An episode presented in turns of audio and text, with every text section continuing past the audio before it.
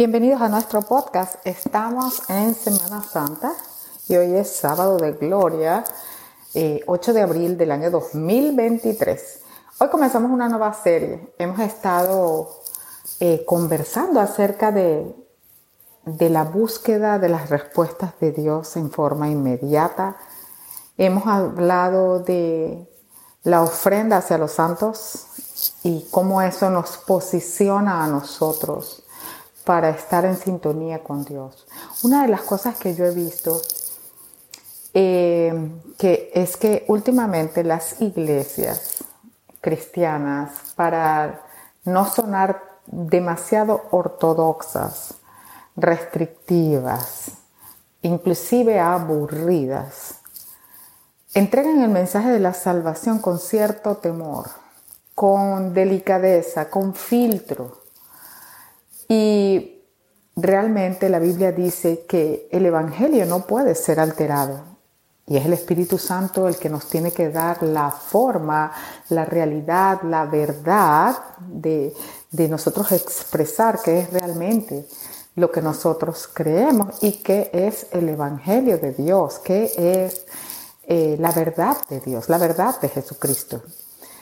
Eh, y entonces vemos a Jesús Jesús era un hombre que con toda tranquilidad, era un hombre pacífico, estable, balanceado, pero parte de su gloria, parte de lo que él ganó durante su trayectoria en la tierra fue la capacidad de no mentir, de no congraciarse para darle gusto a los seres humanos. Él tenía claro a quién tenía que él darle gusto.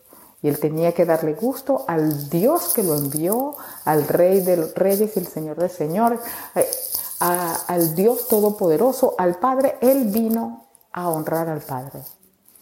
Y hoy vamos a hablar de eso en esta nueva serie, porque yo creo que es un poco confuso normalmente cuando nosotros llamamos y decimos, mira, tú quieres encontrarte con Dios, tú quieres eh, recibir a Jesucristo en tu corazón.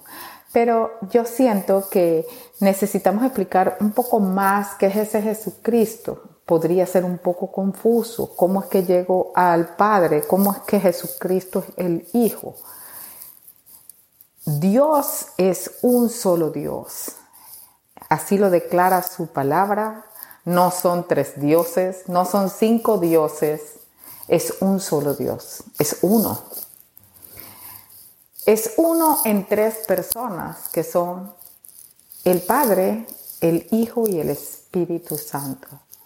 Pero cuando nosotros decimos hijo en nuestro contexto humano, nosotros pensamos en los hijos que nosotros engendramos, que son diferentes, que salieron de nosotros, pero que son diferentes a nosotros, y ellos pueden decidir y caminar en forma distinta y desarrollarse separados de nosotros.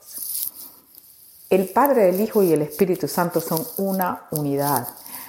Y ciertamente cuando nosotros expresamos Padre, Hijo y Espíritu Santo, ninguno de ellos se encuentra en desventaja, todos ellos son Dios.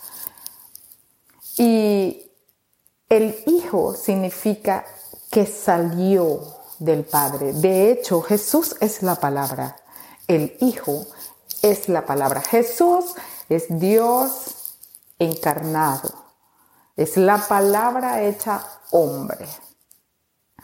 Pero el Hijo de Dios es la palabra. El verbo era con Dios y el verbo era Dios. Así que la palabra de Dios que salió de Dios es el Hijo de Dios. Es su creación, vino de Él, de Él mismo. Y esto hace que el sacrificio de ese verbo contenido dentro de la figura humana de Jesucristo hace que el sacrificio de Jesús sea aún más poderoso y de mayor estima. Yo podría decir que Dios mismo entregó una parte de sí mismo por la redención de los pecados de la humanidad por la redención de los pecados de la humanidad. Entonces yo estaba conversando con alguien y me dice, pero ¿por qué Jesús me tiene que salvar de qué pecado? Yo no tengo que ser salvado. Yo no he cometido ningún pecado de los que me acuerde por los cuales yo tenga que ser salvado. Y hoy comenzamos esta serie desde aquí. Nuestra lectura de hoy, Isaías 52. Fíjense lo que dice Dios aquí. Isaías capítulo 52, versículo 3. Porque así dice el Señor, ustedes fueron vendidos por nada y sin dinero serán redimidos. Y esto responde a esa pregunta. Yo no me acuerdo de ningunos pecados que yo haya cometido por los cuales tengo que ser redimido. Bueno, fuimos vendidos por nada. Adán entregó la tierra, la plenitud que Dios le había dado, la libertad, la seguridad, la paz, la salud, la vida que Dios le había entregado por nada, por nada, por absolutamente nada. No fueron muchos frutos que tuvo que comer, no fue que eh, fue mucho oro que le tuvieron que dar, fue muy sencillo, fue muy sencillo. Fue un acto de desobediencia. No fue el acto de comer en sí, podía haber sido que Dios le hubiera dicho no duermas aquí, tan simple como eso. Fue el acto de desobediencia del ser humano el que nos vendió a todos por nada. Vendió a la humanidad, a la tierra, el futuro de la humanidad al pactar con Satanás, al entregárselo a Satanás como si no tuviese valor. Y el Señor por eso lo dice aquí en Isaías. Dice, ustedes fueron vendidos por nada. Pero aquí viene la justicia de Dios, la justicia redentora de Dios. Y sin dinero serán redimidos. Ese es el primer paso. Ese es el primer paso. ¿De qué pecados tengo que ser yo redimido? ¿Por qué es que tengo pecados? ¿Qué significa que estoy lejos de Dios? O sea, ¿por qué yo necesito un Salvador? Cuando Adán entregó, pecó contra Dios y desobedeció su orden, abrió una puerta para que la historia del pecado en la humanidad fuese infinita, eh, inmedible. Abrió una puerta para que entrara no la desobediencia. Después de la desobediencia hubo más desobediencia. Después de la más desobediencia, los hombres quisieron hacer lo que querían. Y vinieron las mentiras y los asesinatos, los adulterios, las fornicaciones, los engaños, los trueques, el derramamiento de sangre, las guerras, con una sola puerta. Cuando Adán pecó, hizo que la maldición del pecado y de la muerte entrara a toda la humanidad, a toda la humanidad, alterando el plan de Dios, alterando lo que Dios había diseñado. Pero sabemos que Dios va a cumplir su palabra y que nadie puede alterar el propósito de Dios. Esto no es ahora, siempre ha sido. Entonces, la, primera de, la primera de las reflexiones que tenemos que hacer es, ah, por eso es que yo tengo pecados. Por eso es que yo tengo la capacidad de pecar. ¿Puede alguno decir, y este es un reto para todos nosotros, ¿puede alguien decir desde que yo nací hasta el día de hoy, no he pensado mal contra alguien, no he criticado a mis amiguitos, no me he agarrado un juguete, no mordí con rabia a mi compañerito, no le dije mentiras a la maestra, mentiras a la mamá. Estoy hablando de la infancia. El ser humano, desde que Adán pecó, desde que Adán abrió la puerta al pecado, tiene la capacidad de mentir, de pecar, aún siendo un pequeño niño. Muchas veces por miedo, en medio de su inocencia, pero tenemos la capacidad de mentir, la capacidad de engañar y la suspicacia de cometer el mal. Eso es por lo que nosotros necesitamos un Salvador. Lo que somos nosotros definitivamente es vida, pero es una vida que no hemos encontrado en ningún otro lugar, en ninguna parte que el ser humano ha podido llegar a explorar. Hemos encontrado las condiciones perfectas para que se dé la vida. Cada ser humano es distinto y cuando nosotros amamos y tenemos un hijo, cuando amamos en la tierra, nuestro amor parece infinito.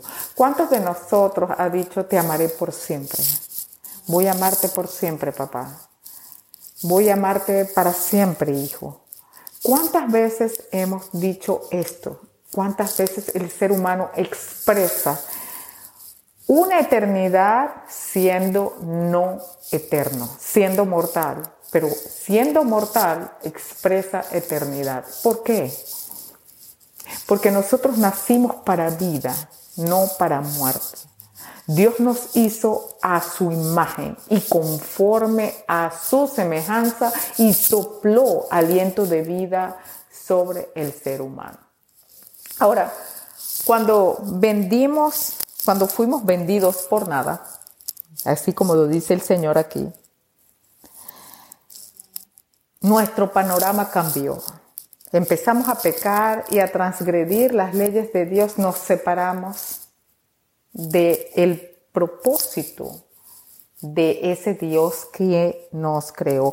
Pero desde el principio e inclusive desde el primer momento en que Dios le dice a Adán, Adán, por ti será maldita la tierra.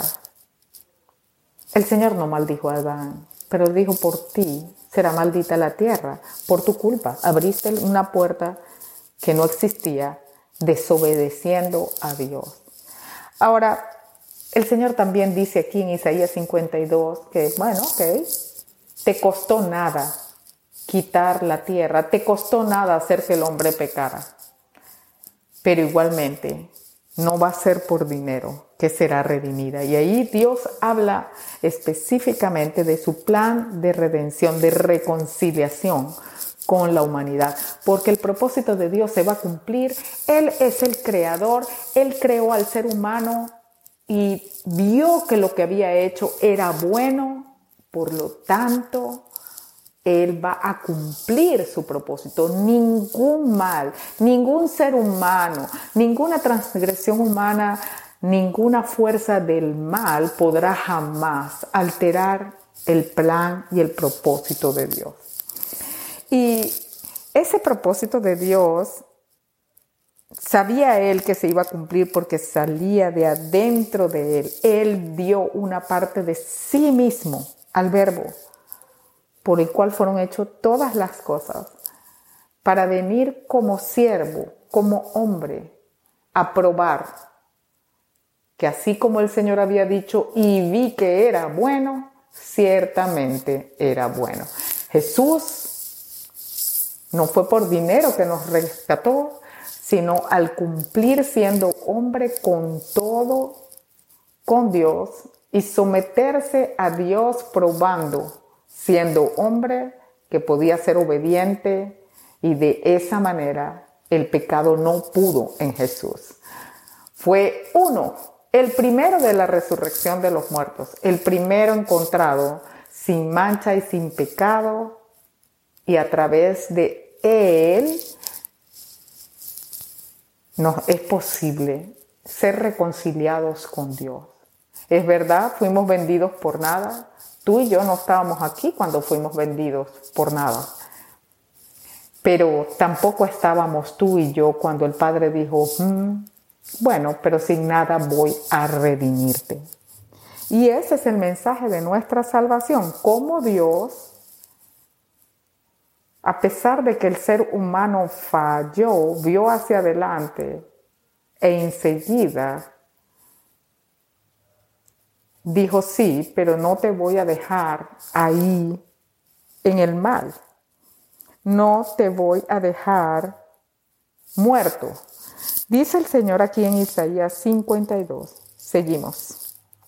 Fíjense lo que recuerda Dios aquí. Dice, en tiempos pasados, versículo 4, Isaías 52. Porque así dice el Señor omnipotente, en tiempos pasados, mi pueblo descendió a Egipto y vivió allí. En estos últimos tiempos, Asiria los ha oprimido sin razón. Y ahora, afirma el Señor, ¿qué estoy haciendo aquí? Sin motivo se han llevado a mi pueblo. Sus gobernantes se mofan de él. No hay un solo momento en que mi nombre no lo blasfemen. Por eso mi pueblo conocerá mi nombre y en aquel día sabrán que yo soy quien dice, aquí estoy. Gloria al Señor. El Señor promete salvar al ser humano porque se llevaron su pueblo sin ningún motivo, nos oprimieron. Pero Dios dice, así no te voy a dejar, aquí yo estoy. Y entonces el Señor dice aquí más adelante, versículo 10, el Señor desnudará su brazo santo a la vista de todas las naciones y todos los confines de la tierra verán la salvación de nuestro Dios. El Señor aquí dice, mira, sí, fuiste vendido por nada, no costó nada que se perdiera la humanidad que cayera, que la, la muerte viniera sobre la humanidad, pero no te voy a dejar ahí. Yo estoy aquí, voy a descubrir mi brazo, es decir, voy a mostrar mi brazo y todas las naciones van a ver mi salvación. Y el Señor dice aquí lo siguiente. Ustedes Versículo 11. Ustedes que transportan los utensilios del Señor, pónganse en marcha, salgan de ahí, salgan de en medio de ella, purifíquense, no toquen nada impuro. Pero no tendrán que apresurarse ni salir huyendo. Mm. Porque el Señor marchará a la cabeza. El Dios de Israel les cubrirá la espalda. El Señor dice, ustedes no tienen que salir como del mal hacia la vida. El Señor nos rescata una vez más, así como lo hizo con el pueblo de Israel en Egipto. De la misma manera el Señor promete una vez más, te voy a sacar, te voy a rescatar pero no va, no va a ser un rescate en, en huida. No, no es una huida, porque yo te cubro. Gloria a Dios. Entonces, em, comenzando esta lectura, estamos hablando de cuáles son esos pecados que tengo, por qué los tengo y por qué necesito un Salvador. Ciertamente yo no puedo decir, oye, ¿y cuál pecado fue con el que yo nací? ¿Por qué? Eso no sería como un poco injusto. Bueno, fuimos vendidos por ninguna razón, por nada. No costó mucho que el ser humano flaqueara. Pero el Señor dice, por dinero no te voy, te, no, no es que te voy a rescatar, que vas a ser redimido sin dinero.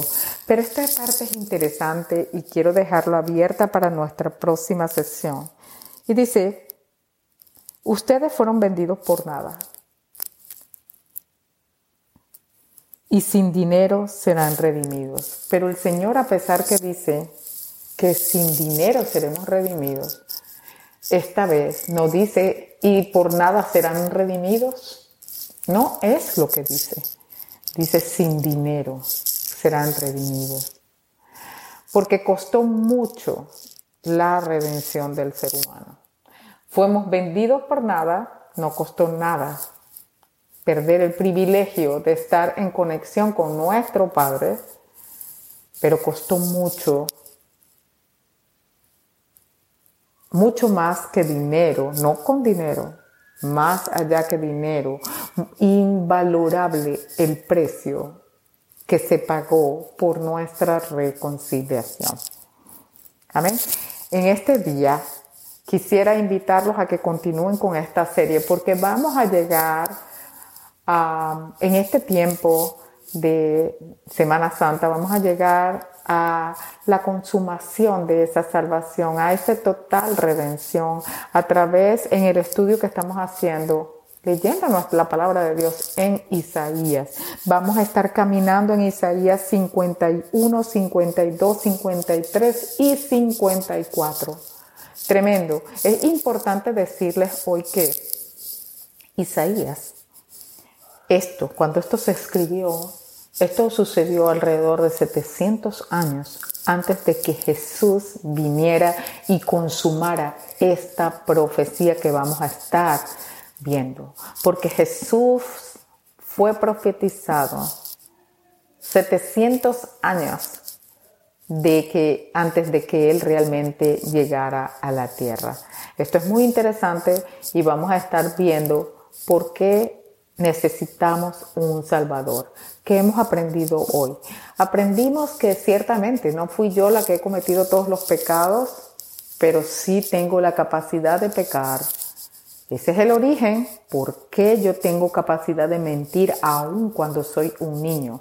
¿Por qué tengo la capacidad de hacer mal aún siendo niño? Hay niños que a edad temprana han cometido asesinatos, han hecho violaciones, aman el pecado.